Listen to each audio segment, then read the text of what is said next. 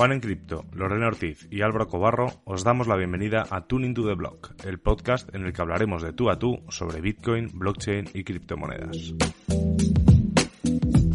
Cada lunes discutiremos las noticias más interesantes de la semana y compartiremos nuestras opiniones sobre los temas más controvertidos. Además, Todas las semanas tendremos invitados especiales con los que podremos conversar, debatir y lo más importante, aprender de los temas que levantan interés en esta industria de las criptomonedas.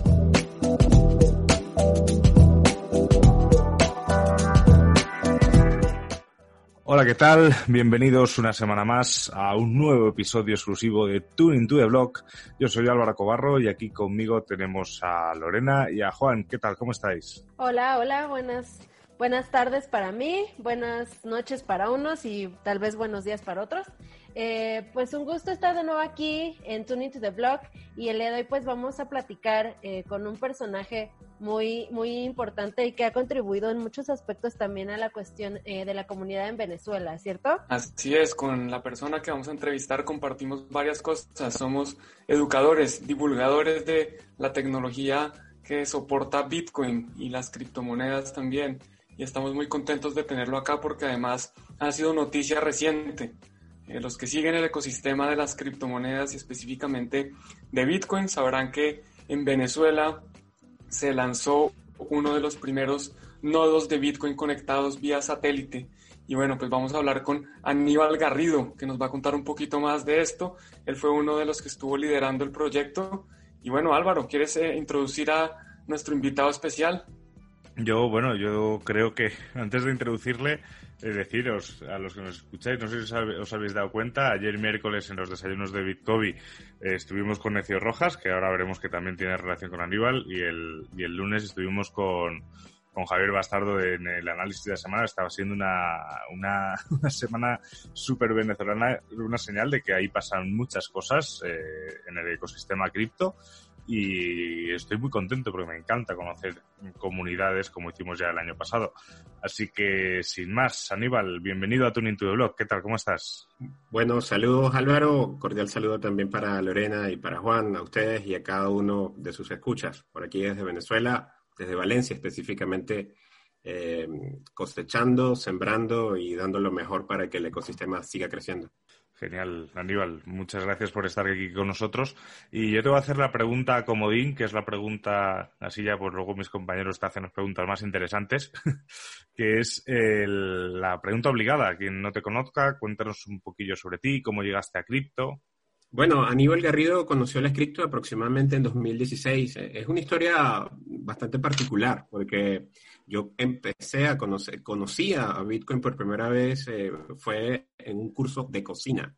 Yo soy ingeniero químico, para los que no me conozcan, egresado de la Universidad de Carabobo, y en el tiempo libre me dediqué al tema culinario y este, un compañero de clases este, me comentó de que estaba minando Bitcoin y por ahí comenzó todo. O sea, a final de cuentas, la famosa eh, pastilla roja, pastilla azul de Matrix, entonces decidí tomarme la pastilla de Bitcoin. Y bueno, estoy aquí, ya tengo ya varios años trabajando full en el ecosistema.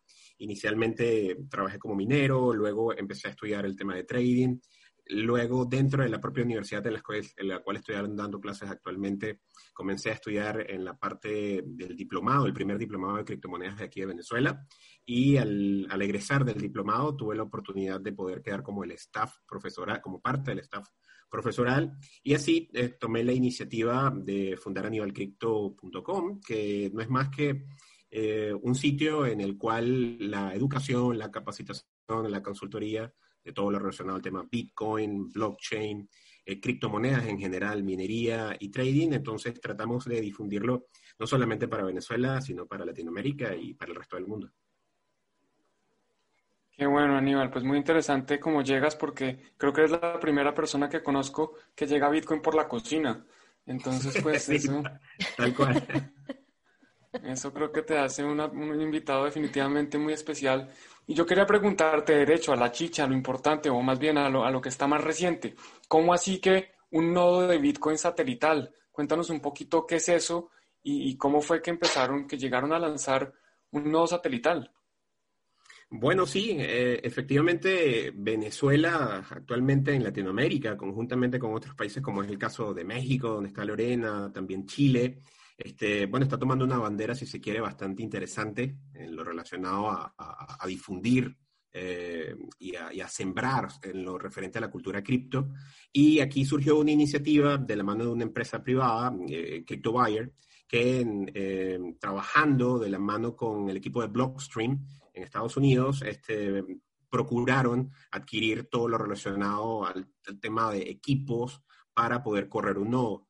Eh, tuvimos la oportunidad entonces de, hacer enlace con, tanto con CryptoWire como con Blockstream, de manera tal de poder colaborar para, hacer la todo lo relacionado a la gestión de instalación, el setup del nodo, eh, la colocación de la antena, alineación, todo lo referente al aspecto técnico y por supuesto el tema informático computacional que fue como tal la configuración, programación del nodo, de manera tal de poder recibir directamente datos de una conexión satelital y no de Internet. Eso es realmente lo novedoso del asunto, ¿no? Em, para poder tener conectividad con todo lo relacionado a la información del protocolo Bitcoin. Usualmente nosotros utilizamos un SP, un Internet Service Provider o un proveedor de servicio de Internet que de una u otra forma trata de corromper un poco eso del tema filosófico de Bitcoin, eh, del tema de la privacidad, el anonimato, la descentralización. Quizá entonces eh, resulta una, una muestra eh, bastante ejemplificante eh, poder ejecutar un nodo que permita en forma independiente no tener que depender, valga la redundancia, de un sistema de Internet de un tercero, sino poder descargar total y completamente, sin ninguna interferencia, la data de la blockchain y poderla almacenar en un nodo de manera tal de poder ser eh, parte de un elemento integral adicional a, toda esta gran plataforma constituida por nodos que representa la blockchain de Bitcoin a nivel global. Perfecto, nos cuentas, nos cuentas rápidamente, nos cuentas que puedes recibir la blockchain, también puedes enviar transacciones a través de este nodo. Actualmente, eh, sí, fíjate, actualmente la data es, completamente recibida y descargada, o sea, y, y lo más importante que es en tiempo real. Entonces, no solamente no dependemos de Internet, ¿ok? Porque, repito, estamos recibiendo la data vía satélite, sino que adicionalmente a eso tenemos la particularidad de, no depender inclusive también del tema de energía eléctrica. Y hago el comentario porque este, tenemos unos aditamentos, este, a final de cuentas, que nos permiten sustituir o reemplazar el suministro de energía eléctrica. Entonces, de esta manera, el nodo corre de forma total y completamente independiente, tanto de Internet como del suministro de energía eléctrica, para poder recibir información de la blockchain. Con relación al tema de transmisión, este, se ha discutido mucho y, me lo han planteado, me lo han preguntado ya en varios encuentros. Sí, efectivamente, el nodo actualmente es de naturaleza unidireccional, sin embargo, a través de un upgrade en el cual nosotros ya estamos trabajando, de hecho hemos hecho pruebas y las pruebas han resultado exitosas, nosotros podemos hacer broadcasting a la red de Bitcoin con el concepto de las redes mesh o redes maya. Entonces, a final de cuentas, contamos actualmente con un nodo eh, completamente funcional. Sí, eh, bien es cierto que estamos desarrollando ahorita una fase o un plan B que nos va a permitir entonces precisamente que no solamente el dueño del nodo, sino este, elementos integrantes alrededor del nodo, a kilómetros de distancia de separación del nodo, también puedan realizar operaciones tanto de envío como de recepción con esta nueva este, aporte tecnológico que se le está dando al país. Oye, Aníbal, eh, yo tengo varias preguntas, eh, curiosidad más que nada. Eh, ¿Qué tan complicado fue para ustedes el instalar este nodo? ¿Se encontraron con algunas eh, problemáticas que tuvieron que resolver tal vez en el momento?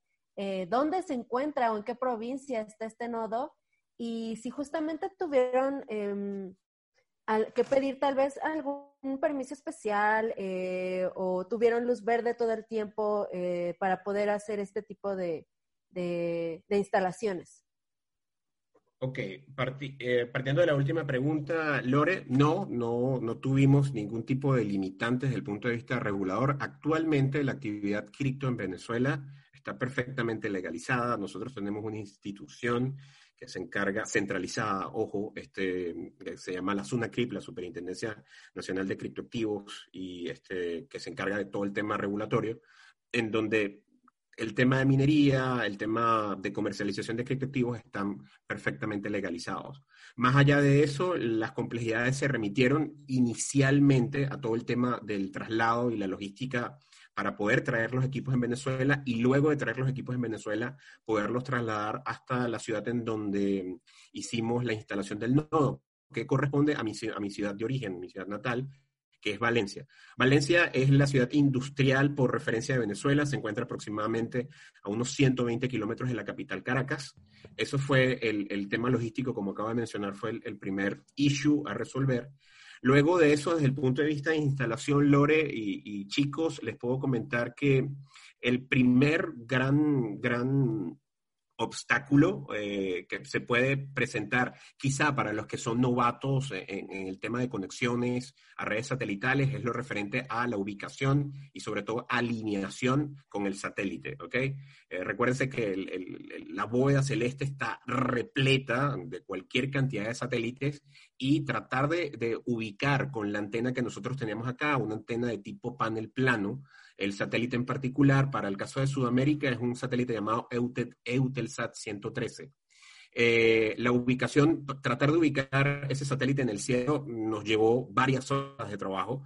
Eh, claro, nos hicimos también de, la mano de varias aplicaciones, inclusive un hardware específico para poder tratar de ubicarlo, pero luego que generamos el enlace, bueno, ya la otra cuestión, eh, pasamos ya a un tema más de, de frente al computador, ¿no? Más, más un tema de código, más un tema de descarga librerías, dependencias, eh, la ejecución como tal del, comando Bitcoin D a través del Bitcoin CLI eh, en, una, en una versión específica del Bitcoin Core, la 0.19, no trabajamos con la 0.20, porque es hasta el momento hasta donde la tiene actualizada Blockstream. Entonces, sí, a manera de resumen, eh, el tema legal, no, no tuvimos ningún tipo de inconveniente dentro de las complejidades por todo el tema de la coyuntura del COVID, traer los equipos, luego traer los equipos, instalarlos. Repito que el tema de alineación resulta bastante complejo para eh, el quien no esté familiarizado al respecto. Es un tema netamente informático y, y nada, este, luego cuando, después de toda esa cantidad de trabajo que demoramos semanas trabajando, eh, cuando tú ves que se está descargando en forma automática y, y tú corroboras de que eh, efectivamente el bloque actual es el bloque que tú tienes en el nodo y que toda la información se está descargando en tiempo real, eh, la satisfacción y, esas ganas de, saber de que, de que todo lo que hiciste rindió fruto, de verdad no, no tienen palabras para poder tratar de explicarlas. Sí, hay que daros también la enhorabuena, ¿no? Es lo que tú dices, es mucho trabajo y además con elementos que pues pueden ser, para mí son totalmente desconocidos y, eso, y eso complica las cosas.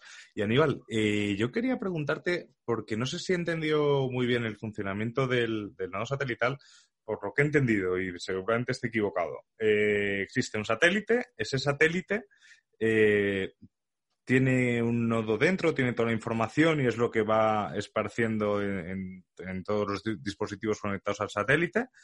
Eh, y de ser así, luego lo que he entendido con el tema de las redes, de las mesh networks, em, la idea es que luego gente con diferente, en, diferentes puntos de, de, Venezuela o de Valencia, no sé, o sea, no sé qué alcance tiene, me imagino que cuantos más dispositivos más, más alcance, eh, se conecta al nodo vuestro para descargar la blockchain. ¿Es correcto o, me he inventado una película nueva? Eh, hay partes de ciencia ficción y hay partes de realidad, pero no, eh, pero sí, la, gran mayoría de la información a la cual te remites, Álvaro, es precisa y es concisa.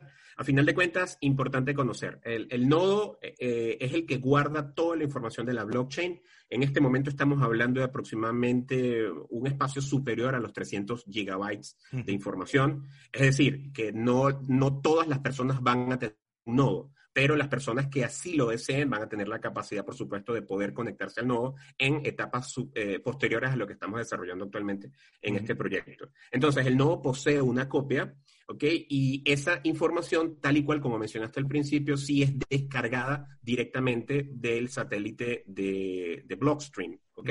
Es importante mencionar porque también eh, varias personas ya me han preguntado al respecto. ¿Significa entonces que Blockstream lanzó un satélite? No los costos asociados al lanzamiento de un satélite son inconmensurables.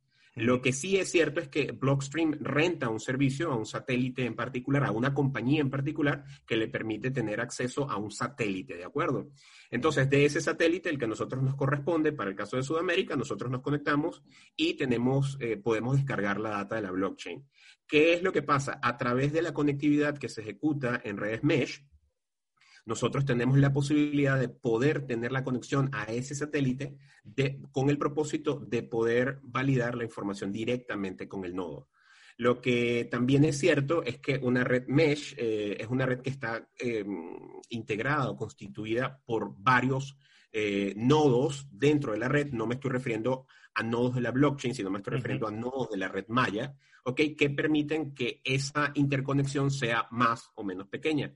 Entonces, con los equipos y los dispositivos necesarios, nosotros podríamos estar diciendo de que eh, un punto A se puede comunicar con un punto B a, distancias de kilómetros, ¿ok? Si no hay millas, kilómetros, si no hay eh, interferencia, me refiero a edificios, construcciones, etcétera, etcétera, podríamos estar hablando de 3, 4, 5, hasta 10 kilómetros, lo que te permite que entre varios elementos A, B, C, D, puedas tener tú cubierto, por ejemplo, una ciudad entera, como puede ser el caso de Valencia, Venezuela, puede ser el caso también de Valencia, España. Vale, ahora sí, ahora sí lo entendí. Ahora sí lo entendí mejor, sí, sí, sí. Nos, queda mucho más claro, sí. Yo quiero entrar a un tema controversial. A ver, yo sé que de pronto no estás preparado para esto, pero... Hay dos. hay dos. Bueno, yo, yo voy a mencionar uno, uno de los dos temas controversiales, y es que en algunos medios se anunció que era el primer eh, nodo satelital en Venezuela, pero después en Twitter eh, algunas personas estuvieron diciendo que había otro, otro adicional, eh, no sé qué nos puedes contar de esto. ¿Es, realmente el primer nodo satelital o más bien es el primero que, que, se anuncia con bombos y platillos? ¿O qué es el primero? ¿Es el primero de qué? Bueno, fíjate algo, yo también estuve recibiendo información por parte de las redes sociales con relación al punto que tú señalas, Juan, eh, quiero traer a salvedad dos puntos bastante importantes, ¿ok? El primero acá es que, eh, tal y cual como mencioné al principio de esta interesante conversación, eh, Venezuela actualmente tiene mm, una responsabilidad a cuestas dentro de todos los países con relación al llevar a la bandera cripto a, la mayor cantidad de personas, ¿ok? Con el propósito de hacerles conocer los beneficios de esta increíble tecnología al, al, ciudadano de a pie, ¿no? Al común denominador, a las personas que pueden sufrir efectos este, tan adversos como es el caso de la actual eh, situación económica venezolana. Entonces, hago toda esta presentación de base al hecho de que no se trata de una competición de que quién fue primero o quién fue después. Eh, tengo el orgullo, tengo el honor de pertenecer a un proyecto de naturaleza de vanguardia, de que según la misma equipo de Blockstream, es importante mencionarlo, no lo está diciendo Aníbal Garrido, no lo dice Aníbal Cripto, según este, un comunicado emitido por, por las redes sociales de, oficiales de Blockstream, nosotros fuimos el primer nodo satelital del equipo de Blockstream instalado este, exitosamente en Venezuela. Eso por un lado. Por el otro, eh, como te mencioné, me llegó información de que aparentemente habían otras personas que habían estado trabajando e inclusive este, haciéndome algún tipo de señalamiento con relación a que, qué opinión me merecía yo al respecto, etcétera, etcétera, etcétera. Obviamente yo no puedo opinar del trabajo de los demás, ¿ok? Porque me parecería este, un deshonor o un desmérito sin saber realmente en profundidad qué fue lo que realizaron. Inclusive este, me han este, enviado información. Yo me tomé la libertad de poder, así, eh, en forma somera, de poder revisar la data. Hay una especie de, soporte fotográfico asociado a ese respecto, en el cual este, hay unas personas este, que están al lado de una antena, y bueno, y mencionan X y Y circunstancias. Eh, te puedo mencionar que por experiencia propia, este, y bueno, y parte de, lo comentado previamente con relación al tema de la instalación del nodo, esto no es cuestión de pararse en una antena y tomarse una fotografía. Esto es cuestión de un proceso que es de verdad bastante procedimental, eh, que, que requiere un trabajo arduo, y realmente lo más importante y, bueno, para que tú veas cómo, cómo, son las cosas, precisamente el fin de semana, porque eh, eh, hemos recibido muchísimas llamadas de, de, felicitación, de congratulación, de apoyo al respecto, y me han preguntado cómo funciona, cómo es. Bueno, me tomé la iniciativa precisamente en mi eh, timeline de Twitter de colocar este, una especie de resumen de todo el trabajo desarrollado de principio a fin para poder tener el nodo corriendo exitosamente, ¿no? Entonces, ¿por qué hago esto? Bueno, por algo muy sencillo. El principio de cualquier Bitcoiner o, de cualquier persona asociada al tema de Bitcoin es don't trust, verify. No confíes, sino que verifiques. Es muy fácil poder decir, este, mira, yo hice esto, yo hice lo otro, pero yo creo que eh, la forma más sana y responsable, más allá de que lo diga Blockstream o no, es poder demostrar evidencia corroborable, verificable y comprobable inclusive dentro de la misma data proveída por, por la blockchain. Nosotros hicimos transacciones con la blockchain de Bitcoin y bueno, toda esa información que te acabo de mencionar está este, mostrada en mi timeline eh, con el propósito precisamente de que quede como una referencia eh, para el ecosistema, no solo en Venezuela, sino en Latinoamérica, y que forma parte, como lo di, como lo dije, como lo acabo de mencionar, de forma muy eh, honorífica, que, llena muchísimo de satisfacción el hecho de poder haber participado en, una, en un emprendimiento de semejante naturaleza ¿no? y de semejantes dimensiones. Perfecto, muy claro. Bueno, y cuéntanos, ¿cuál es el segundo tema controversial? El segundo tema controversial, este, creo que tú lo ibas a mencionar. Mencionaste el primero, que era. creo que si te refieres al tema de minería, vamos a esperar el de minería, si es el que, si es el que el tema Bueno, bueno, entonces esperemos un poco a ver si seguimos aquí terminando el tema del satélite. Pero esto.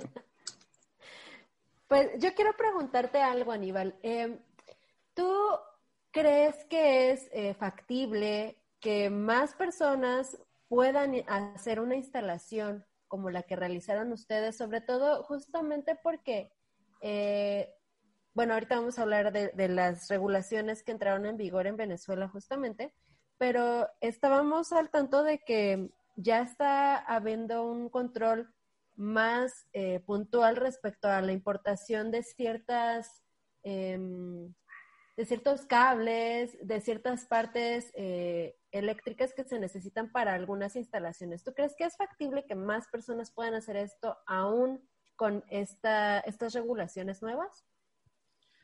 Ok, con relación al tema de las regulaciones, actualmente la importación en Venezuela actualmente está supeditada única y exclusivamente al tema de recursos económicos, financieros, este, que, requieran la adquisición de tales materiales. Y número dos, las complejidades que puedan ver a nivel de transporte aéreo o transporte marítimo con el tema del COVID-19. Eso es lo único por el momento. No hay como tal una restricción, que haya algún tipo de impedimento o algo que me obligue o que bloquee, que no permita el acceso de algún tipo de material relacionado con el tema cripto. Esa es la información que yo manejo hasta los momentos y, no hay más eh, vicisitudes o dificultades a ese respecto. Lo que sí es cierto cuando tú me dices, por ejemplo, con relación al tema de poder masificar el, tema del nodo satelital y quizá, por ejemplo, tenerlos uno en cada ciudad, yo sí creo que sí es, sí es posible, sí es permisible, sobre todo de la mano de quizá de iniciativas privadas, como fue el caso de CryptoBuyer, o quizá eh, de iniciativas propias gubernamentales de cualquier estado, gobierno. No me estoy remitiendo netamente al caso de, Venezuela, eh, alguna iniciativa desde el punto de vista de la academia, eh, desde el punto de vista educativo, alguna universidad que cuente con el presupuesto eh, o los fondos necesarios para poder adquirir, adquirir los kits.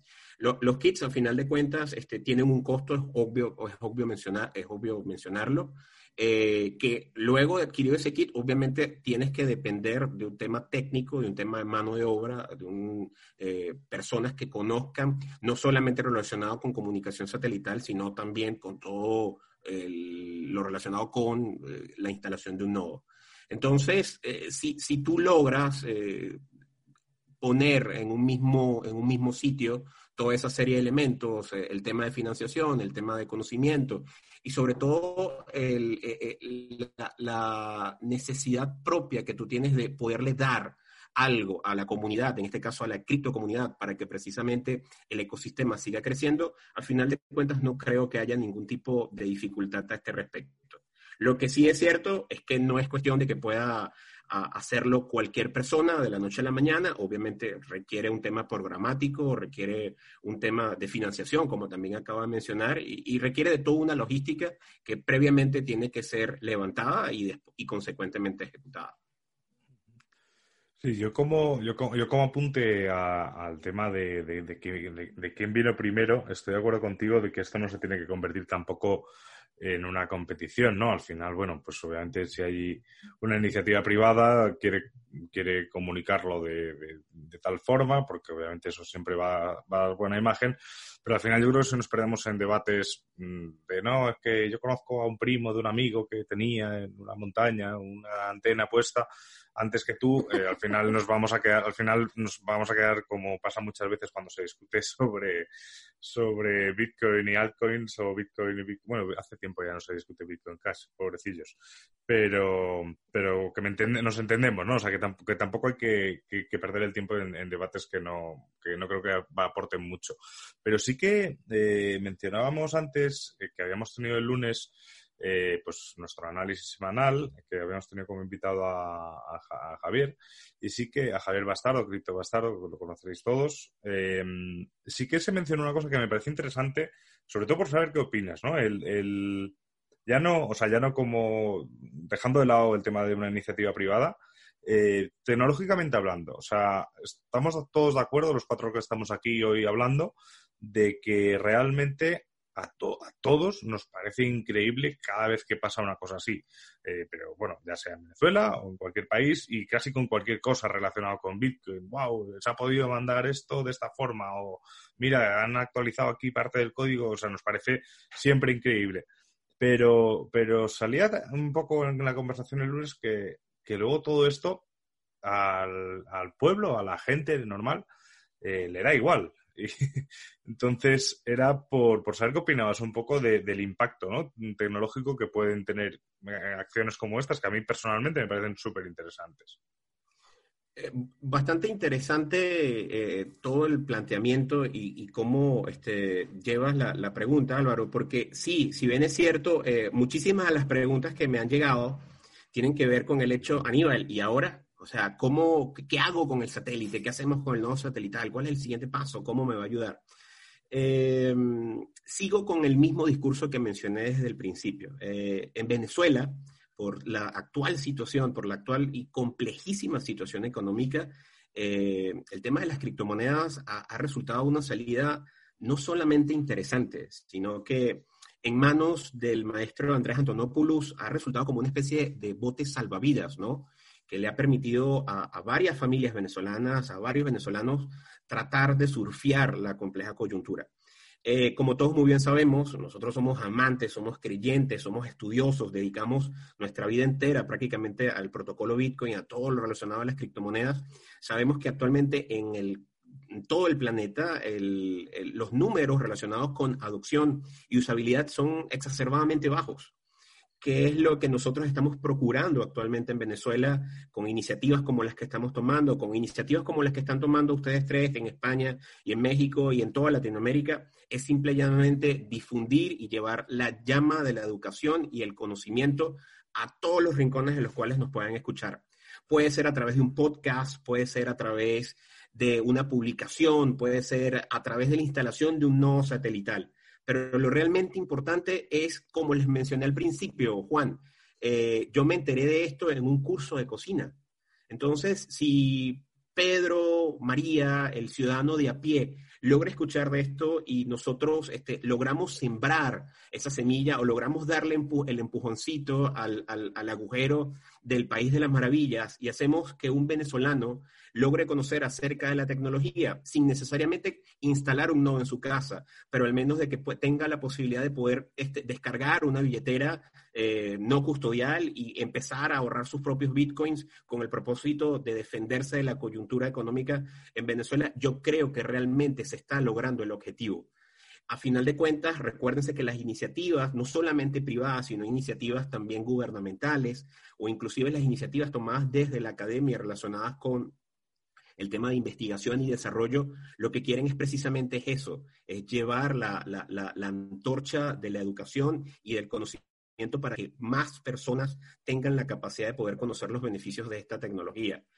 El conocimiento, ustedes muy bien saben, es poder. Y el poder, a final de cuentas, fue lo que nos concedió Satoshi Nakamoto con su protocolo el, un 31 de octubre del 2008. E, eso fue la, mejor herencia que nos dejó. Él dijo, aquí lo tenemos, lo ejecutó junto con Hal Finney y ya la responsabilidad es nuestra. Pero nosotros no nos podemos quedar ahí, única y exclusivamente ah, realizando operaciones P2P o realizando trading o, o realizando minería en forma individual. Esto hay que llevarlo de cualquier manera y una manera, sin duda alguna, creo que, puede representar el hecho de, por ejemplo, salir a la vanguardia e instalar este, y, tecnología de, la, de punta con el propósito, como por ejemplo, correr un nuevo satelital en Venezuela, estimado Álvaro. Perfecto, no, me gustó mucho la, noticia, casi que me pone los pelos de punta, porque creo que todos entramos aquí con esa misión de, de contribuir nuestro granito de arena para que más personas puedan saber de esta tecnología. Para mí hubiera sido mucho más fácil y para todos nosotros empezar a acumular Bitcoin, yo seguir con mi trabajo y, más bien gastarme todo el fiat que recibo en Bitcoin y, creo que decidimos una cosa que es un poco más interesante, que es compartir esto con el mundo y creo que tienes razón en decir que eh, lo del nodo pues está haciendo eh, bulla, está creando prensa, está eh, difundiendo un poquito más esto y ojalá pues así le lleguen a los venezolanos. Y adicionalmente, eh, también en tu respuesta decías que, que Bitcoin ya está cambiando la vida de, algunos venezolanos y creo que esto nos puede llevar al siguiente tema y es, en Venezuela se pueden minar Bitcoin, las, las personas comunes eh, que tienen, digamos, en su casa eh, conexión eléctrica y algunos equipos podrían empezar a minar Bitcoin, qué tan fácil es y, podemos entrar también al tema controversial. ¿Qué piensas de, de la regulación? De, pronto por partes, creo que te hice muchas preguntas, pero cuéntanos un poquito cuál es la regulación, de qué se trata la regulación y cuál es tu opinión al respecto sobre este pool de minería nacional. Bueno, este menudo detalle, este, pero vamos a conversar al respecto sin ningún tipo de inconveniente.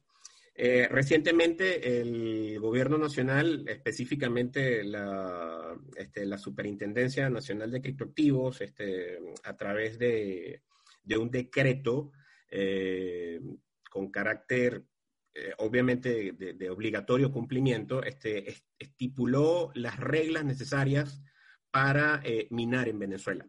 Es importante mencionar lo siguiente, porque actualmente hay una matriz de desinformación súper grande en los medios de comunicación relacionados a que se legalizó la minería. Les comento que la minería en Venezuela estaba formalmente legalizada desde el 30 de enero del 2019 con otro decreto también por parte del, del, gobierno nacional que daba este, en muy sencillos pasos eh, lo necesario para poder eh, desarrollar esta actividad en el país. Lo que sí es cierto es que desde enero del año 2019 hasta ahorita no había una regulación que permitiera decir eh, en forma específica qué es lo que se tenía que hacer para poder complementar lo inicialmente mencionado en la norma del año 19. Eh, les comento que yo soy minero, ya yo tenía, ya yo tengo años como minero, como les mencioné. Inicialmente había un limbo jurídico, no se sabía si, si era legal minar o no era legal. Luego, en 2019, eh, a final de cuentas, a través de una inscripción en un registro dentro de la superintendencia, uno automáticamente se le acreditaba con una credencial que le permitía este, presentarla ante cualquier organismo, institución, eh, un organismo de seguridad, este, que, fuese a hacer una visita a la granja de uno y uno estar perfectamente dentro del marco legal de Venezuela, eh, en, la, parte de minería y poder minar. Lo último que acaba de ser reglamentado, lo último que acaba de ser regulado, este, bueno, establece con lujo de detalle qué es lo que teóricamente hay que hacer. Eso ya es harina de otro costal, este, y con relación a eso me permito decir de que eh, eh, a pesar de que yo estoy de acuerdo con el tema de la, eh, con el tema legal, porque desde el 2016 hasta, 2000, hasta principios del 2019, obviamente me encontraba en una situación, estoy legal, no estoy legal. Ojo, aquí se paga, por supuesto, lo, lo relacionado al tema de consumo de Internet, se paga lo relacionado al, al tema del consumo eléctrico, muy a pesar, por supuesto, de que las tarifas son exacerbadamente bajas, pero no sabíamos si estábamos dentro de un marco legal o regulatorio que acorde al planteamiento del país, ¿no? Entonces, se establece la ley, se, se, decreta la ley en 2019 y a partir de ahí se esclarece y baja la presión, ¿no? Desde el 2019 hasta acá no teníamos nada claro y ahorita se acaba de, surgir esto. ¿Qué es lo que ocurre? Dentro de la normativa, lamentablemente, hay un articulado, eh, específicamente, hay uno que es el que poderosamente más llama la atención, de una especie o suerte de pool nacional, ¿no? Eh, lo contradictorio a este respecto es que esta famosa decreto, que es una providencia, perdón, eh, la providencia 084-2020, y cuando digo 084 digo el 84 en mayúsculas, los números 8 y 4 como una especie de, de referencia a la obra de Orwell, ¿no? Eh, creo que me parece bastante delicado el hecho de que el gobierno nacional quiera o intente en este momento tratar de monopolizar el poder de hash en la nación. Eh, las razones, me imagino que obviamente estarán, estarán atadas al tema tributario, al tema de recaudación de impuestos, pero sin embargo hay miles de maneras este, en las cuales se puede también este, legislar al respecto de la actividad minera y consecuentemente también poder obtener tributos a este respecto.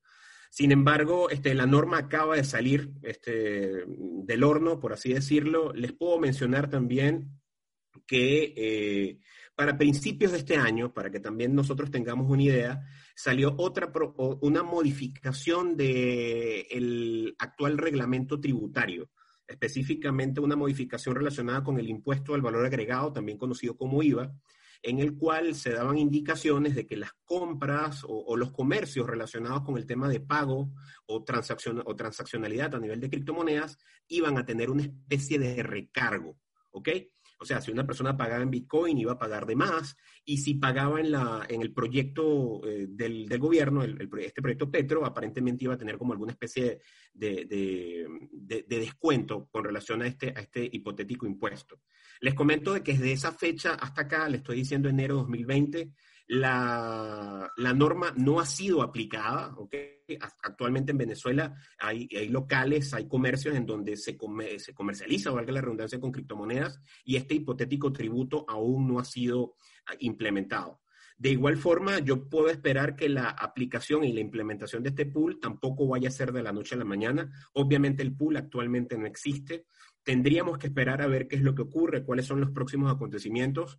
Pero dado Juan que me estás pidiendo una opinión a este respecto, sí, efectivamente e, es una nueva eh, legislación que me resulta bastante, bastante eh, contradictoria, sobre todo tomando en cuenta eh, qué es lo que se está legislando, qué es lo que se está intentando controlar. Estamos hablando de una actividad que por naturaleza, que de nacimiento lo que pregona es la descentralización y en donde cada minero debe, debe eh, tener la capacidad de poder escoger el sitio donde va a minar, el pool al cual se va a, comunicar, o en todo caso si toma la determinación de minar en, en, en, modo solo, ¿no? Muy a pesar de que las probabilidades ahorita no, sumen mucho al tema de minar en solo, pero eh, coaccionar a, través de un mecanismo de ley y, llevar a que los que actualmente están desarrollando esta actividad en un país golpeado seriamente por el tema económico, considero que es una medida por sobre todas las cosas contraproducentes, pero esperaremos a ver qué es lo que ocurre en los próximos días o semanas. Precisamente este, en el espacio que llevo aquí en Venezuela con mi amigo Ezio Rojas, este viernes vamos a estar eh, hablando acerca de la referenciada Providencia, este, para tratar de indagar un poco más y ver cuáles van a ser los próximos escenarios. Muy bien, muchas gracias. Eso creo que responde claramente a, mi pregunta. No sé si de pronto alguno de mis compañeros tenga alguna pregunta adicional con este tema. Sí, estaba bien, estaba esperando, no sé si ahora, sí, que no, veía que Lorena estaba en mute, no sabía si estaba hablando sola. No, aquí estoy. Estaba justamente pensando, eh, ¿tú crees, Aníbal, que, que, que esta medida, eh, aparte de los beneficios que va a traer económicos por la, los tipos de permiso justamente que, que se van a emitir para los mineros, eh, busque de cierta manera eh, centralizar tal vez la, la, mm, ¿cómo decirlo? Pues sí, los profits, las ganancias eh, de, esta minería, eh, pretende tal vez em, quedarse con, más parte, utilizando también los recursos de, los mineros independientes. Eh, ¿Tú qué opinas al respecto? Bueno, Lore, definitivamente la forma en cómo actualmente está redactada la ley, este, sin ser yo abogado, es importante mencionarlo, este, lo que busca es un propósito y el propósito es controlar, ¿ok? Este, muy por encima de lo que se pueda decir, de que si el aporte es positivo, que si el aporte es negativo, lo que busca es controlar y, monitorear, ¿ok? Al mejor estilo del gran hermano. Eh, lo que sí ocurre es que, ¿por qué si realmente lo que se quiere es impulsar eh, las actividades de minería eh, en un país, o sea, por ejemplo, traer inversión privada eh, de afuera, ¿okay? con el propósito de, por ejemplo, nosotros tenemos una capacidad de generación eléctrica con recursos este, naturales, por ejemplo, la generación hidroeléctrica en Venezuela es sumamente potente. Eh, los problemas que tenemos actual no son problemas relacionados netamente con generación, sino que son problemas relacionados con distribución. Adicionalmente, este, nuestras reservas, no solamente petroleras, sino gasíferas, nosotros tenemos la capacidad de poder utilizar eh, turbinas que, permitan generar electricidad y consecuentemente poder alimentar un parque de minería que le, que le traería beneficios impresionantes, este, no solamente al inversionista, sino también para la nación. ¿Cuál es el propósito de esta medida? Eh, realmente la desconozco. O sea, el propósito real realmente la desconozco. Lo que sí es cierto y lo que no podemos, el sol no se puede tapar con un dedo, es que busca recaudar y en paralelo controlar, que yo creo que sería el, caso más, más, complicado y, más, eh, más, frágil. ¿Por qué controlar cuando más bien tú lo que podrías hacer es ofrecer condiciones de naturaleza competitiva relacionados con temas de tarifas de electricidad, por ejemplo, eh, de manera tal de poder llamar a la inversión y de una u otra forma ofrecer un pool dentro de múltiples opciones? Un pool que, por ejemplo, a nivel de competitividad, dependiendo del tipo de conexión que tú tengas, eh, te pueda ofrecer unas tarifas de pago eh, muchísimo más atractivas que las que te puede ofrecer otro pool en, cualquier otra parte del planeta. Entonces, meterte en la sana competencia yo creo que sería la, forma más idónea de poder desarrollar esto, pero hacerlo en la forma que lo están haciendo, a final de cuentas, recuérdense también, e, es, es un gobierno que toma de una u otra forma las iniciativas, este, que lo, más lógico hubiese sido que estas iniciativas hubiesen sido previamente, eh, al menos discutidas eh, por parte de, toda la comunidad, al menos minera en el país, pero lamentablemente no fue así. Eh, en base a esto, el objetivo, el objetivo, Lore, yo no legislé, yo no, yo no, yo no firmé el decreto, yo no lo promulgué, este, lamentablemente no lo sé. Pero lo que sí busca, directa o indirectamente, positivo, negativo, recuerde que Venezuela está en este momento completamente polarizada. Este, si no eres de un bando, tienes que ser de otro, y, pero en este momento la posición que yo tengo que, tomar como, eh, no solamente creyendo en Bitcoin, sino también como ciudadano, tiene y está tomada de la mano con el hecho de que es una medida que, va en demérito de hacer crecer el parque minero en Venezuela. Y ahora, y ahora aquí es cuando ya la lío del todo. la semana pasada se me ocurrió hablar de, banca pública poniendo un ejemplo y, creo bastante controversia dentro de, la comunidad Bitcoin. Y, y, esto es una, pregunta barra reflexión que os lanzo no solo a ti, Aníbal, sino también a mis compañeros. Eh, dejando, intentando separar un poco lo que es eh, la situación política de Venezuela, que obviamente es algo que marca mucho, sobre todo marca mucho cuando se quiere hablar de este país. Eh, aquí en España, por ejemplo, es como la cortina de humo perfecta para todos los partidos políticos, ¿no? Cuando algo no gusta, ¡ah, Venezuela!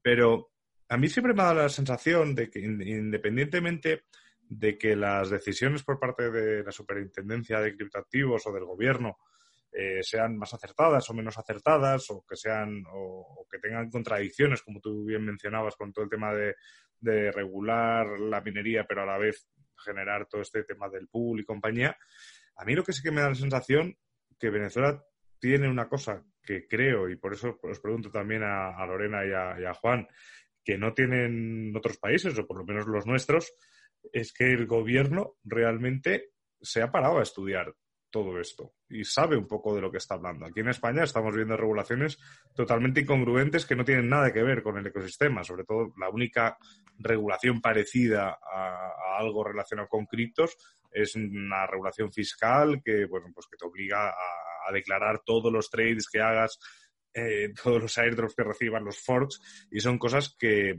como si fuesen cambios a fiat pero es que son cosas que no entienden y no tienen capacidad de registrar.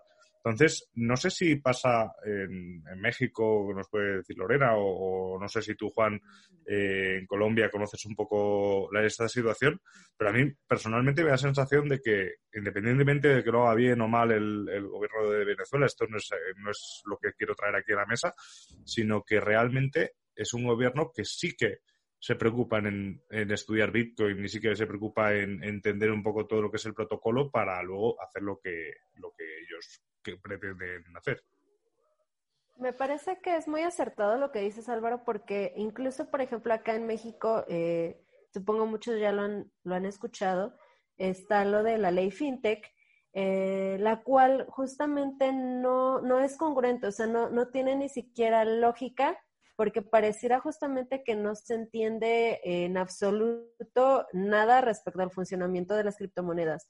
Eh, entonces, sí, coincido contigo, eh, por lo menos parece que, que, este gobierno de Venezuela por lo menos se está dando cuenta de que las criptomonedas no es nada más la moda, no es nada más eh, algo pasajero que, que, llegó nada más de repente, sino que justamente están aquí ya para quedarse y que pues sí, desafortunadamente eh, todos los gobiernos van a buscar el, obtener una ganancia, el regular, el controlar ciertas cosas, pero justamente el, hecho de que algo eh, ya sea institucional, que, se esté aceptando ya a este nivel, pues quiere decir que ya se va a quedar para siempre, o sea, ya se está aceptando la realidad de las cosas y es que Bitcoin es para siempre. Bueno, yo ahí no sé si, si yo no estoy tan de acuerdo con ustedes, yo no sé qué tanto el gobierno de Venezuela realmente entienda las criptomonedas. Me acuerdo cuando estaban en el circo de lanzar el Petro, que el primer white paper que me leí decía que iba a ser en la blockchain de Ethereum, después que iba a ser en la blockchain de NEM, después que no iba a ser, mejor dicho, eso, eso, eso, eso demuestra ignorancia y desconocimiento. Yo creo que lo que están haciendo es ver de dónde pueden coger tajada y eh, sacar cosas ridículas. Lo del pool de minería, a ver, un pool de minería es un negocio competitivo. Algunas de las empresas que están ahí metidas tienen ingenieros metidos que son expertos en, en su tema y no es fácil uno simplemente decir, no, voy a lanzar un pool. Eso no es tan trivial, por decirlo así. Entonces yo no pues sé qué tan, qué tan acertado sea decir que, que están estudiándolo y que saben eh, que están aprovechando un movimiento y tratando de sacar el mayor provecho. Eso sí, pero que sepan, no, no sé qué tanto. De pronto Aníbal si nos puede aclarar un poco más. Si, me permites un segundo, Juan, el, eh, lo que tú mencionas antes, por ejemplo, del, del white paper, la primera versión del white paper de Petro, que hablaba de Ethereum, luego de Gas, que si NEM, que si no sé qué. Eh, independientemente que fuese un despropósito el Petro o que fuese una idea fallida, ¿no? O sea, eh, o no, no sé realmente si, si, es una idea fallida o no, porque no me he parado ni siquiera a estudiarlo un poco. Pero mm, lo que tengo claro es que, por ejemplo, hablando de España y del gobierno de España, antes de hablar o estudiar la posibilidad o equivocarse de blockchains, eh, estarían haciéndolo en una blockchain privada en Hyperledger o estarían con la, con la red centralizada de Alastria, como están haciendo las grandes empresas del IBEX en España. O sea, que al final están experimentando con blockchain, pero de manera privada. Entonces, ese es el punto al que iba, ¿no? O sea, al final estamos hablando de que independientemente que se equivoquen o que no tengan eh, ningún sentido lo que están proponiendo, sí que utilizan términos y sí que utilizan herramientas que están disponibles dentro del mundo de la descentralización, independientemente de que su uso no sea correcto. No sé si me he explicado ahora. Bueno, eh, chicos, este, los he escuchado a todos y, de verdad que es un tema para, debatir y que yo creo que se llevaría otro, otro podcast. Sí, seguro. Pero si me permiten eh, tratar de más o menos, eh, en forma breve, mencionarles mi visión al respecto, hay algo que es obligatoriamente necesario separar. Uno es el tema técnico, la forma en cómo están llevando las cosas, este, los resultados asociados precisamente a lo que teóricamente se está buscando actualmente con el desarrollo del panel mental Petro y si efectivamente eso se están logrando y se están alcanzando esos objetivos. Eso no pienso mencionarlo en este momento. lo único que sí me quiero remitir y, de una u otra forma entiendo la opinión de Juan tiene que ver con el hecho de que estás llevando un proyecto que eh, su concepto son las criptomonedas, eh, su, su, concepto es descentralización, su origen es Bitcoin y para ello entonces estás utilizando un proyecto centralizado con un código que no es abierto, donde no hay un repositorio, no hay GitHub al respecto. Eh, te estás actualmente respaldando en una plataforma que también es más centralizada, que no es el caso de Petro, sino que es otra plataforma nacional que está acá, que se denomina Patria. Bueno, e, e, eso es precisamente en esas aguas profundas en las que no me quiero meter, pero sí no quiero abandonar este primer punto, eh, enfocándome en el hecho que si lo vemos desde el punto de vista técnico, hay que evaluar en su justa medida qué es lo que propuso el Petro desde el primer momento y qué es lo que ha logrado luego de tres años prácticamente de desarrollo. Y a partir de ahí les comento que si me invitan podría dar mi opinión al respecto y de una u otra forma eh, elementos como los que mencionó a Juan, sin duda alguna, este, generan muchísima suspicacia.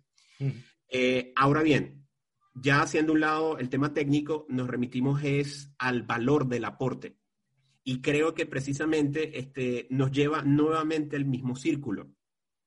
Si nosotros, eh, cuatro en este momento, tenemos la capacidad con este podcast de llegar a los oídos de una persona que jamás escuchó hablar de Bitcoin, que jamás logró escuchar de criptomonedas, que jamás logró escuchar de dinero seguro, de descentralización, de inmutabilidad, de un dinero que no tiene límites ni fronteras, de, un dinero que es escaso, ¿ok? Y que no aplica a los conceptos propios que nosotros conocemos, creo que se están cumpliendo los objetivos. Partiendo de donde partamos, ¿ok? El gobierno nacional de Venezuela, este, sin entrar en ningún tipo de posición política, importantísimo, les acabo de mencionar que en Venezuela la polarización es extrema, ¿ok? el gobierno nacional ha tomado una bandera de que es tomar esta tecnología y en función a esta tecnología darla a conocer por un lado con un beneficio o con la búsqueda de un beneficio por otro. Haciendo un lado en este momento el tema del beneficio, lo que sí es importante es que se está colocando sobre la palestra el tema cripto. Y eso ha motivado e impulsado a otras naciones este, del continente precisamente tomar esas iniciativas. Acabas de mencionar, Álvaro, no conocía el tema de la legislación española, pero por ejemplo puedo hablar el caso de la legislación colombiana, este, del cual creo que Juan debe estar familiarizado al respecto. Se acaba de aprobar en este momento un sandbox, ¿ok? Para hacer desarrollos de manera controlada con criptomonedas en Colombia, ¿ok? Y por otro lado, o sea, eso yo lo veo extremadamente positivo, ¿ok? Y por el otro lado, por ejemplo, del otro lado de la balanza podemos ver gobiernos como el caso de Rusia, por ejemplo, en este momento está tratando de eh, limitar o incluso no solo limitar, sino eh, eh, encarcelar o, penalizar actividades relacionadas con el tema cripto. Entonces, lo que sí es cierto y lo que está desarrollando este, países como Venezuela en este momento es colocar al tema cripto entre los principales puntos y focos de discusión en un año que es el 2020, ¿ok? Ya no estamos en la década de los 50, 60, Guerra Fría, ya no estamos con el, en el 2000 esperando del famoso error de código del 99 al 2000, no. Estamos ya en un punto en donde tenemos una pandemia global que nos obliga a buscar herramientas asistidos en la tecnología que precisamente hagan de que toda esta situación coyuntural que estamos viviendo la podamos atravesar y la podamos surfear de una manera positiva. Y les comento desde una, sin, ser apocalíptico y sin ser para nada negativo, lo que nosotros estamos viendo desde el punto de vista económico actualmente eh, con, con la pandemia, yo creo que solamente la punta del iceberg. ¿Ok? Yo creo que lo que está haciendo en forma indiscriminada la Reserva Federal Norteamericana de imprimir dinero eh, eh, en forma desproporcional nos va a tomar factura a gran parte de la población de, todo el globo terráqueo. Entonces, la pregunta es, si a final de cuentas esta conversación, si a final de cuentas la iniciativa de un gobierno que puede estar haciendo las cosas bien o que puede estar haciendo las cosas mal, repito, no voy a entrar en temas de política, si la iniciativa de colocar un satélite, ¿ok? Eh, eh, de colocar, perdón, un nodo satelital, disculpen, de colocar un nodo satelital que tenga interconexión con la red de Bitcoin, logra que una persona de Venezuela, de México, de Colombia, de España, de Zimbabue, conozca Bitcoin, conozca sus beneficios, este, estimadas Lorena, Juan y Álvaro, creo que estamos cumpliendo el objetivo y es a lo que yo muy humildemente eh, opino desde esta trinchera. Sí, a ver, desde luego es un tema controversial, ¿eh? O sea, ya os he dicho, yo, lo, yo he soltado la reflexión, pero es que es algo que, o sea, y creo que lo has dicho bien, ¿no? Al final el, o sea, totalmente, y subrayo las palabras de Aníbal, de dejando de lado absolutamente al 100% la política, o sea, en ningún momento estamos entrando aquí en si es bien o mal, ¿sabes? Pero de lo que es el acto en sí, el, el hablar de criptos de esta manera, en España eso no pasa. O sea, de hecho, las, las intervenciones que se han hecho por parte de la clase política sobre criptomonedas en España han rozado el ridículo del meme absoluto, ¿no? Entonces, eh, pues bueno, o sea, que, se podrá decir lo mismo de, de, Venezuela, pero, pero bueno, no sé si me he explicado y a lo mejor mañana me estoy arrepintiendo de, de todo esto. solamente para complementar, Álvaro, y, precisamente ahorita que, que, mencionas la política sin mencionarla, yo desde aquí el trabajo, y ya estoy hablando muy en lo personal, ojo, la, la, opinión que, que, voy a dar sí es eh, total y completamente una visión 100% personalista. Eh, te puedo mencionar que yo aquí en Valencia, en el estado de Carabobo, he tomado la bandera con el trabajo que estoy haciendo en paralelo apoyando la universidad, con el trabajo que estoy haciendo en mi emprendimiento privado, es única y exclusivamente de difundir Bitcoin.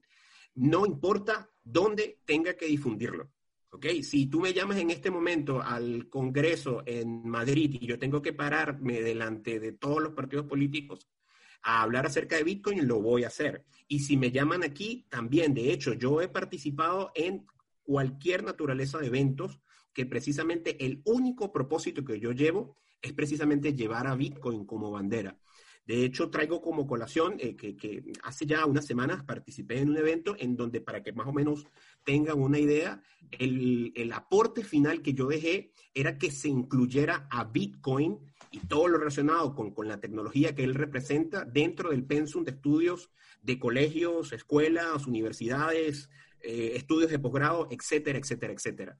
Entonces, creo que el punto es llevar la llama y que a final de cuentas sea el, espectador, el usuario, el, el, escucha, el que nos está escuchando en este momento, el que tome realmente la determinación final si es Bitcoin la solución o no es la solución, o al menos es una herramienta que, que nos va a permitir este, sortear eh, en, en, momentos tan turbulentos como es el caso de la economía venezolana y también otros casos actualmente en Latinoamérica, como por ejemplo es este, Argentina, ¿no? Yes. Bueno, Aníbal, pues muchísimas gracias. Yo creo que como dices, esto da espacio para otro podcast. Seguramente te, volveremos a invitar para seguir eh, debatiendo un poquito aquí, de pronto un poco más, eh, ¿cómo llamarlo? No agresivo, pero sí con, con, posturas más claras, porque yo creo que aquí hay espacio para debatir y de pronto incluso podríamos invitar a alguien que piense de otra forma distinta nosotros cuatro. Eh, agradecerte porque de verdad que es un placer tenerte aquí con nosotros y de nuevo, creo que la función que estás haciendo de educar, de compartir esta visión que tienes con el mundo, pues es muy valiosa, que más gente empiece a aprender de, qué se trata esto y, pues que de distintas formas, ya sea lanzando un nodo o con un podcast o con un canal de YouTube, como sea, yo creo que cualquier herramienta es válida para que la gente conozca esto. Entonces, de mi parte, y estoy seguro que de mis compañeros, agradecerte no sé si alguien quiera decir algunas otras palabras y obviamente darte espacio para que nos cuentes. Bueno, y si la gente quiere saber más, mencionabas que en Twitter tienes una historia de cómo fue el tema de la instalación. Bueno, ¿cómo es tu Twitter y todo esto de tus redes sociales para seguirte? Bueno, gracias Juan y Álvaro y, Lorena por, la invitación. De verdad que aquí en, en, Venezuela también nuestras puertas están abiertas. Ya Juan tuvimos el honor de tenerlo como invitado en nuestros viernes criptográficos, un espacio que estamos llevando aquí desde, desde toda la pandemia. Ya tenemos ya más de veintitantos episodios transmitiendo semana a semana para llevar información y educación cripto a toda la comunidad. Para las personas que nos quieran seguir muy fácilmente en todas las redes sociales, eh, arroba nivel cripto, en Twitter, en Instagram, en Facebook, también en YouTube.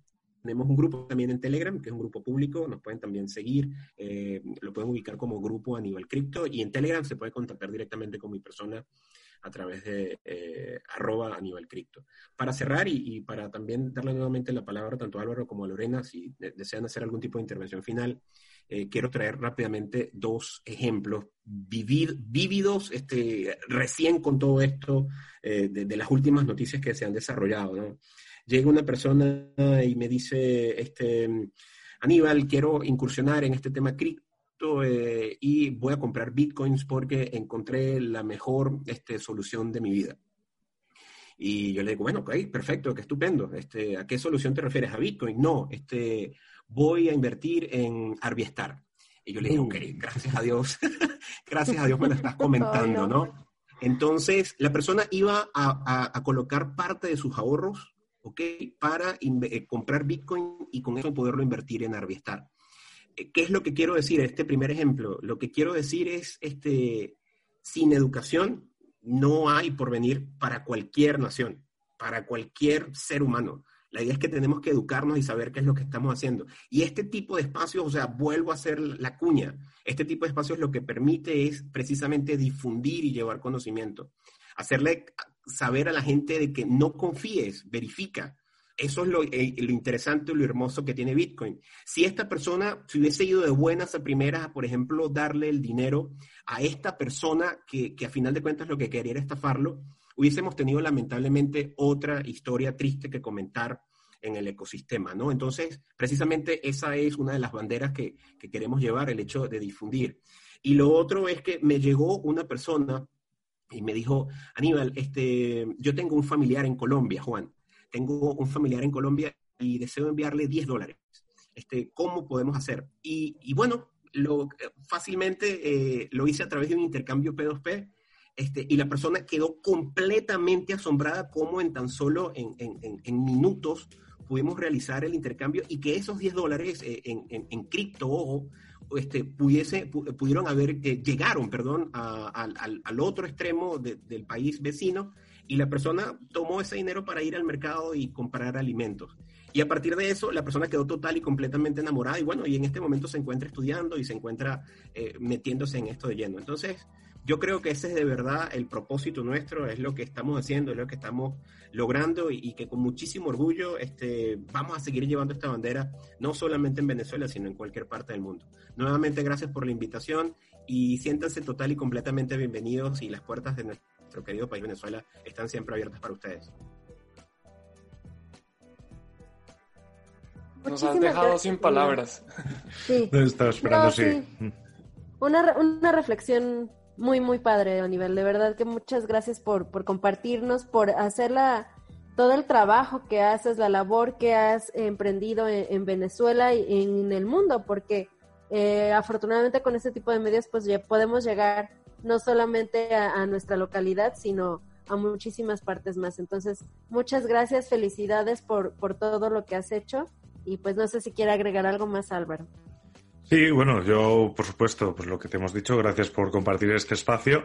Eh, y voy a aprovechar, eh, voy a aprovechar eh, como la despedida del programa de hoy para recordar a los oyentes pues que podéis encontrar a Aníbal en arroba Aníbal, Aníbal Cripto y a nosotros, bueno, pues ya sabéis dónde encontrarnos. En la descripción también tenéis todos nuestros perfiles. Invitaros a compartir este, este episodio y, por supuesto, a suscribiros. Y ya sí, a modo de despedida, eh, usando un poco las palabras de Aníbal en cuanto a la formación, eh, Juan y yo siempre hemos compartido que la formación siempre va a ser vuestra mejor inversión y ya utilizando el eslogan que últimamente estamos empleando en Bitcoin, eh, no llegas tarde, aprende Bitcoin. Así que nada, nos escuchamos el lunes. Hasta luego.